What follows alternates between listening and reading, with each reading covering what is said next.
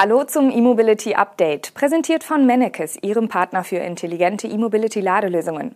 Heute ist Dienstag, der 13. September und das sind die Top-News aus der Welt der Elektromobilität. BMW führt Plug-in-Charge ein. Tesla stellt Pläne für Grünheide-Ausbau vor. Jeep bringt vier Elektro-SUVs nach Europa. BMW bestätigt Batteriepartner. Und Tesla plant Lithium-Raffinerie in den USA.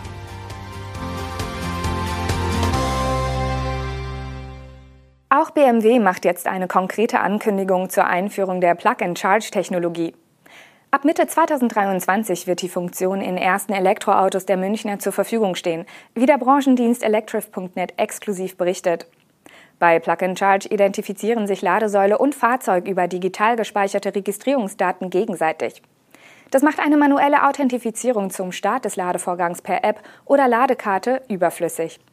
BMW ist mit der Einführung dieser Funktion nicht ganz vorne dabei.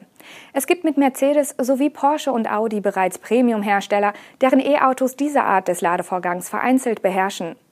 Dafür wollen die Münchner, sobald sie 2023 mit der neuen Technologie am Start sind, auf Anhieb mit mehr Flexibilität beim Plug-and-Charge punkten und damit die Wettbewerber wieder auf Abstand bringen.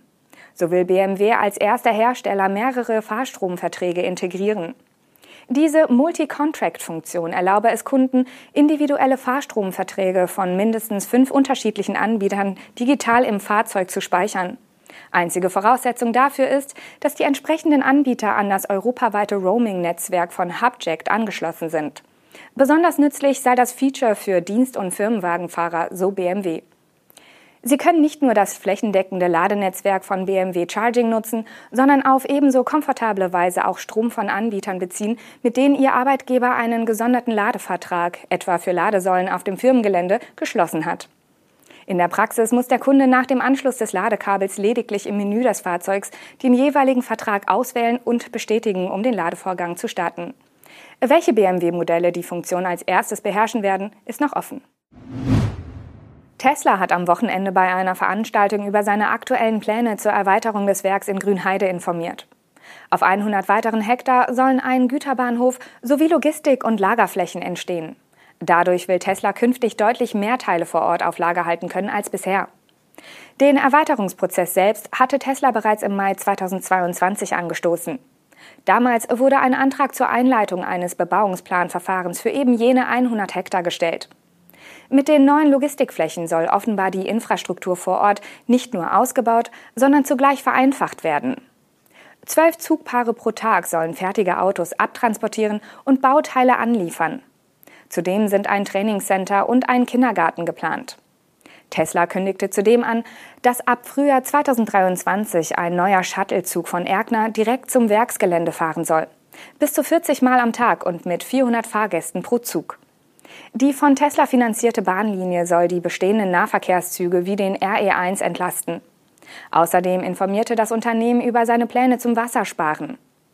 Beim sogenannten Prozesswasser soll ein geschlossener Kreislauf erreicht werden. Tesla gibt zudem an, dass in Zeiten der weltweiten Lieferkettenprobleme und auch wegen des Ukraine-Kriegs die klassische Just-in-Time-Logistik der Autobranche nicht mehr möglich sei. Daher benötige man zusätzliche Logistik- und Lagerflächen. Allerdings war die Erweiterung um einen eigenen Güterbahnhof bereits vor dem Einmarsch der russischen Truppen in der Ukraine geplant worden. Jedoch scheint Tesla nun davon auszugehen, dass die Lieferketten volatil bleiben werden.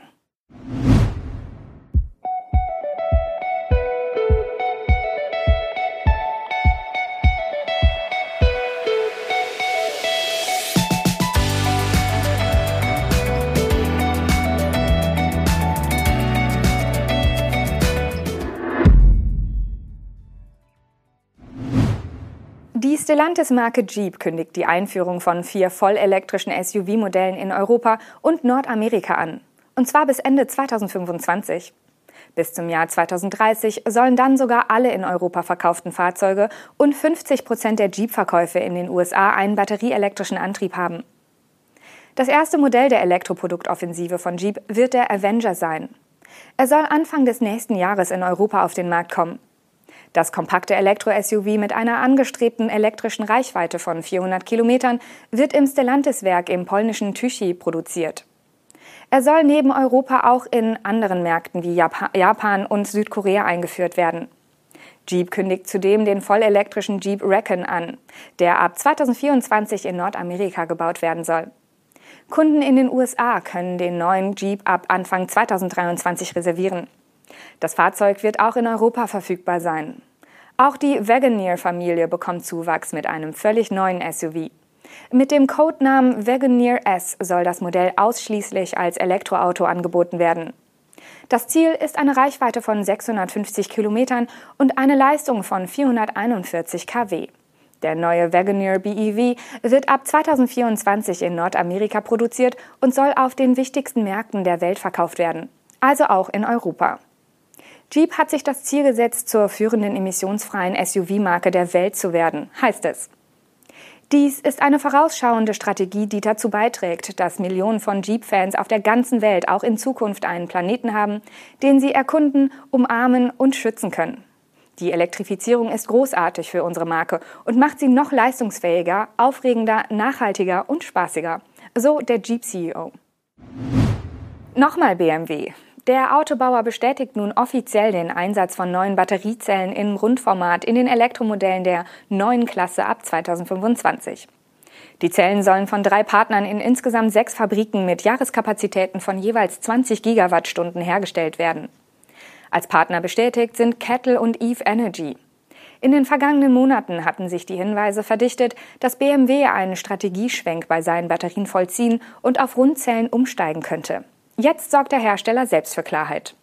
Wie zuvor durchgesickert, werden die neuen Rundzellen einen einheitlichen Durchmesser von 46 mm sowie verschiedene Höhen haben.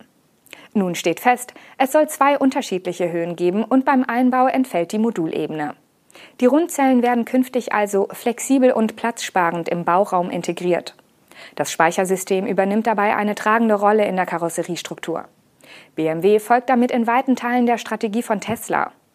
Bei der derzeitigen Generation an E-Fahrzeugen setzen die Münchner auch noch auf prismatische Zellen von Zulieferern wie Kettle und Samsung SDI. Durch die neuen Rundzellen soll in Zukunft die Energiedichte um mehr als 20 Prozent erhöht, die Ladegeschwindigkeit um bis zu 30 Prozent gesteigert und die Reichweite um bis zu 30 Prozent verbessert werden. Frohlockt der Hersteller. Spannend ist natürlich die Frage der Zulieferer. BMW bestätigt Verträge mit Kettle und Eve Energy.